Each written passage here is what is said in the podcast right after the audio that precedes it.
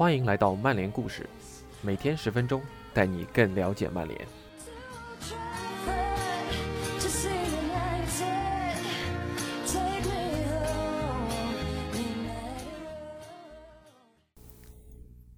今天的曼联故事是本周一九九九三冠王主题的第四个故事。这个故事发生在三冠王夺冠后，曼联一九九九年夏天季前巡回赛时。那年，曼联罕见的去到了遥远的澳大利亚，开启了自己的大洋洲之旅。而且更罕见的是，由于弗格森封爵，他也缺席了澳大利亚阶段的比赛。这让球员们山中无老虎，猴子称大王。那他们又做了些什么出格的事情呢？下面是今天的曼联故事：一九九九年疯狂的澳大利亚之旅，Andy Mitten。约克脸上绽开了灿烂的笑容，回忆道：“一九九九年的澳大利亚之行是我至今经历过的最伟大的一次旅行。”我很高兴能认识一位非常美丽的姑娘，这让我感到由衷的高兴。他的大多数前队友都会笑着认同，曼联在澳大利亚的季前赛是他们有史以来最好的一次旅行。当然，当曼联球迷回想起1999年的时候，辉煌的三冠王肯定是第一位的。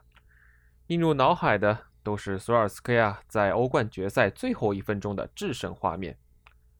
在那个著名的夜晚，弗格森爵士、吉格斯、贝克汉姆、舒梅切尔、吉恩和斯塔姆等伟大球员首次获得了欧洲足坛的最高荣誉。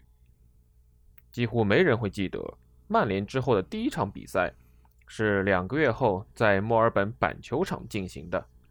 这是曼联季前全球巡回赛的第一站，之后还有悉尼、上海和香港的商业比赛。当时曼联的声誉达到了历史顶峰，这让整个巡回赛的平均观众人数达到了惊人的八万人。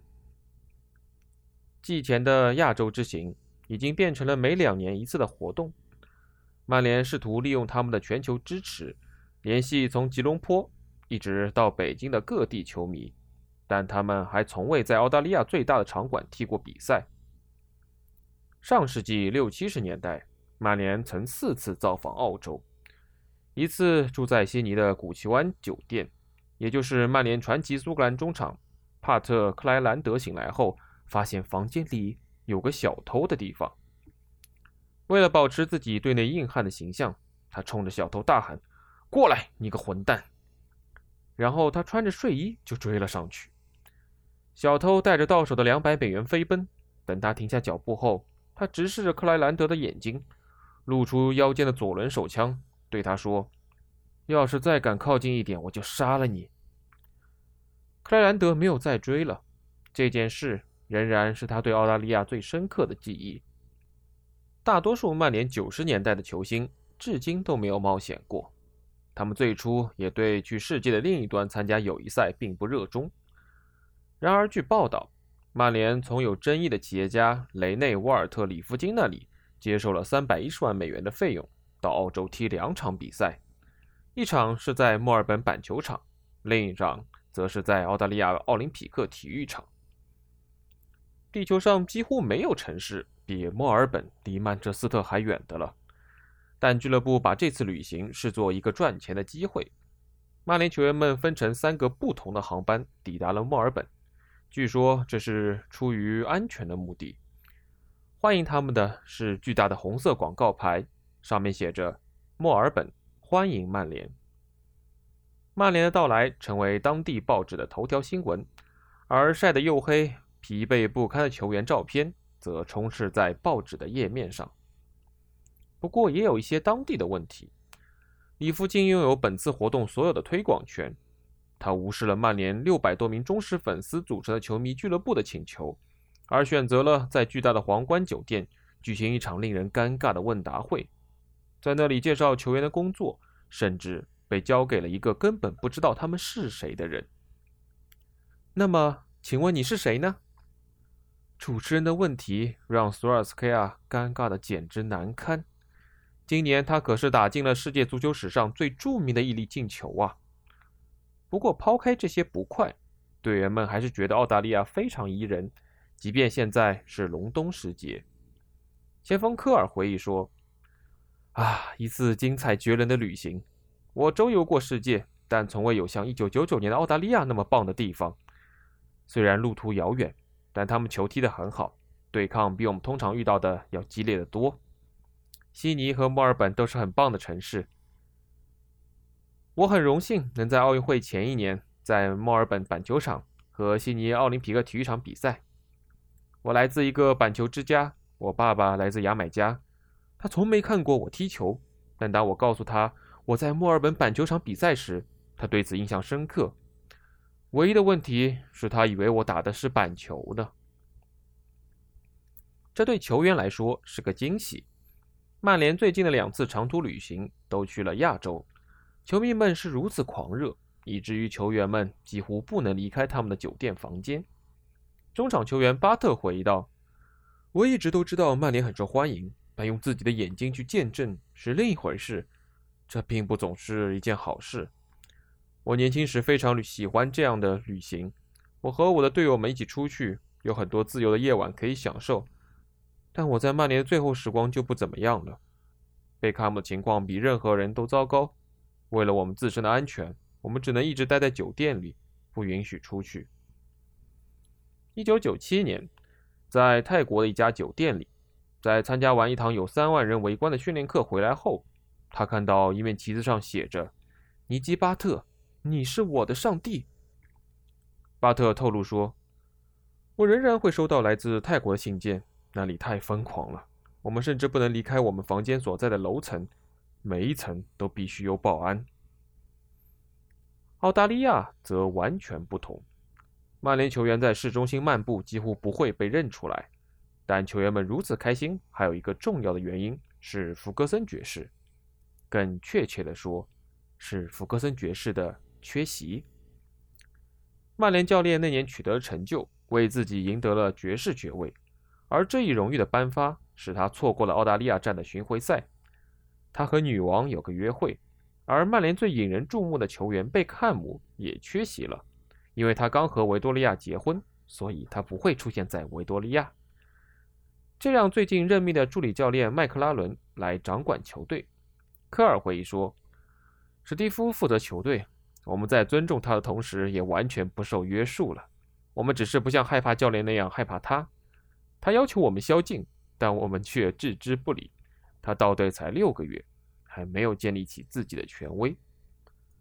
曼联的第一场比赛在墨尔本板球场打响，那里能容纳九万五千人，对手是实力不足的澳大利亚国家队。一千五百名观众在比赛前一天观看了曼联的训练，他们中的许多人抱怨里夫金为了弥补自己的花费而设置五十到七十美元的高价球票。四年后的二零零三年，这位备受争议的商人被判犯有内幕交易罪，并于二零零五年结束了自己的生命。但他当时和七万名观众对看到曼联二比零取胜感到高兴。场地条件很差，曼联队长阿尔文抱怨道：“场地条件对踢好球很不利，正常情况只需要一次出球，而这里需要三次。”本场比赛，曼联新门将澳大利亚人博斯尼奇也首次亮相。约克回忆道：“博斯尼奇接手了足坛最困难的工作，那就是接舒梅切尔的班。我知道博斯尼奇是个伟大的人物，准备好迎接挑战了。能在队中见到我的维拉老队友，真棒。”曼联乘坐赞助商包租的豪华飞机北上飞往悉尼，在那里，球员们开始放松下来。巴特笑着说：“我们出去玩了几个晚上，违反了宵禁。”我们在悉尼一家名为“星辰”的大型赌场夜总会一直待到了凌晨四点。我和吉格斯一起，我们在逃生梯上跳上跳下，这样我们就不会因为晚回房被抓了。唉，我们侥幸逃过一劫。但约克和博斯尼奇五点钟进来时就被抓住了，他们被臭骂了一顿。约克补充说：“在这个星球上，不可能有任何地方像澳大利亚一样有那么多的美女。”二零零五年。约克毫不意外地加入了悉尼足球俱乐部。我们在墨尔本被严格封锁，不允许任何游客进入。为了确保安全，电梯里都有保安。为了把一个女孩偷偷带进我的房间，我不得不用我惯用的伎俩——贿赂，来对付保安。到了悉尼，约克再次无视宵禁，很晚才回酒店。第二天，曼联在奥林匹克体育场进行了训练。巴特回忆说：“我们在球场上热身，然后我听到有人在打呼噜，是约克，他睡着了。我们都咯咯的笑着，但没人叫醒他。他睡得很熟，但还是坐着。四五分钟的热身运动后，我们起身开始慢跑，让约克一个人在场地中央睡着。科尔试图帮他的锋线搭档摆脱困境。我喊着：‘约克，约克，约克！’”他终于发出一点声音，好像听到了我们的声音，但还是迷迷糊糊的。巴特笑着说：“他在奥林匹克体育场里打盹是我在足坛见过最有趣的事情。”这个故事传到了教练的耳朵里。几天后，他在香港见到我们时都快疯了。约克笑着说：“我很幸运自己没有宿醉，但二十分钟后我的头开始发昏。当我们开始做伸展运动时，我松了一口气。我想我应该利用这个机会躺下来伸展一下。”但那是个巨大的错误，两秒钟之内我就睡着了。接下来我发现自己被水浸透了。醒来时，我发现他们笑得要命。悉尼提供了更多的乐趣。科尔回忆说：“我们被邀请到悉尼港里弗金的大游艇上。作为一名球员，你并不总是有时间去反思。但我看着歌剧院，心里在想：我有多么幸运，因为我球踢得好，才会有这样的体验。”在悉尼的比赛中，曼联1比0再次战胜澳大利亚队，但科尔心情却一落千丈。七万八千名球迷确保里夫金赚得盆满钵满，他的大胆赌博得到了回报。但这场比赛最令人难忘的是科尔对科洛西莫的一次糟糕犯规。科尔回忆说：“一切都错了。我和一名年轻球员进行了一次对抗，当时球在空中，我看着他。”接下来我就知道那个球员在我下面了，但我不知怎么就踩在他身上，他因此受了重伤。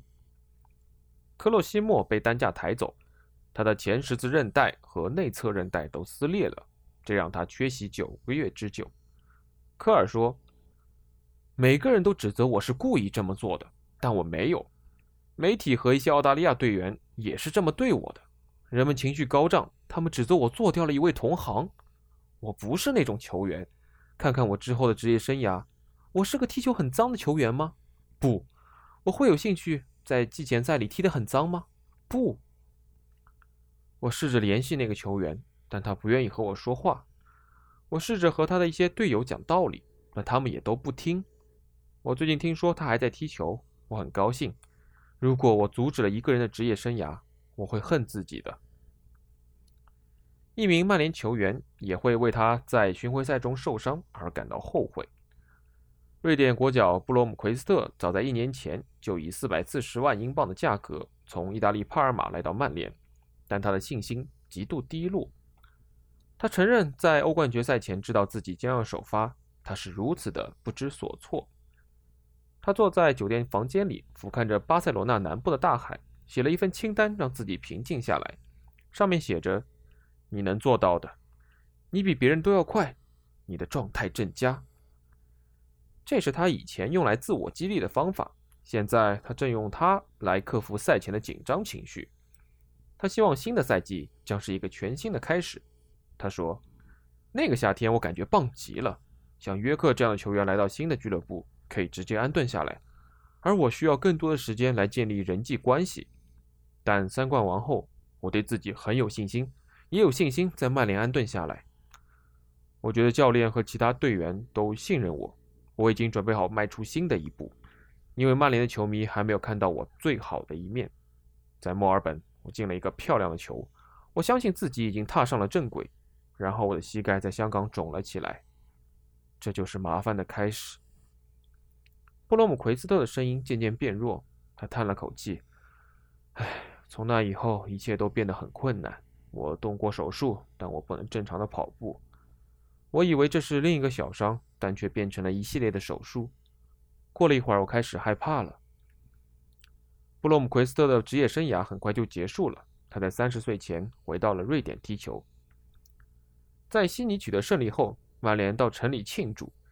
这个晚上，约克在夜总会里身边围绕着漂亮的姑娘们，显得如鱼得水。约克笑着说：“我一直在寻找一个特别的人，我被告知他会出现在那儿。加布里埃尔·里钦斯，他是澳大利亚最炙手可热的宝贝儿之一。他也被称为‘快乐机器’，这个昵称是他在一次航空公司的广告宣传活动中得到的。当时他用脱衣舞把整个屏幕都点燃了。当我看到他时，我惊呆了，没有比这更合适的时机接近他了。”约克和李金斯一见如故，他们交换了电话号码。第二天晚上，他避开酒店的宵禁，安排李金斯在球员酒店的后门接他。之后，李金斯带他参观了悉尼的风景。当李金斯同意回到酒店时，约克感到异常惊喜，但酒店雇佣了保安，确保没有客人会被带回来。约克向保安解释说：“听着，伙计，我带来了可是加布里尔。”哦。加布里啥？你知道的，快乐机器。约克说：“这名警卫的眼睛几乎要从他的脑袋里跳出来了。”他补充说：“我给了他一百美元，但如果有必要，我会放弃我一年的奖金。”我们度过了一个美妙的夜晚，直到早上六点，他才离开。当天晚些时候，曼联前往香港完成他们的巡回赛。自从谈到。约克在澳大利亚的经历后，他就一直面带微笑。一九九九年夏天，难忘，相当难忘。以上就是今天的曼联故事，我们明天再见。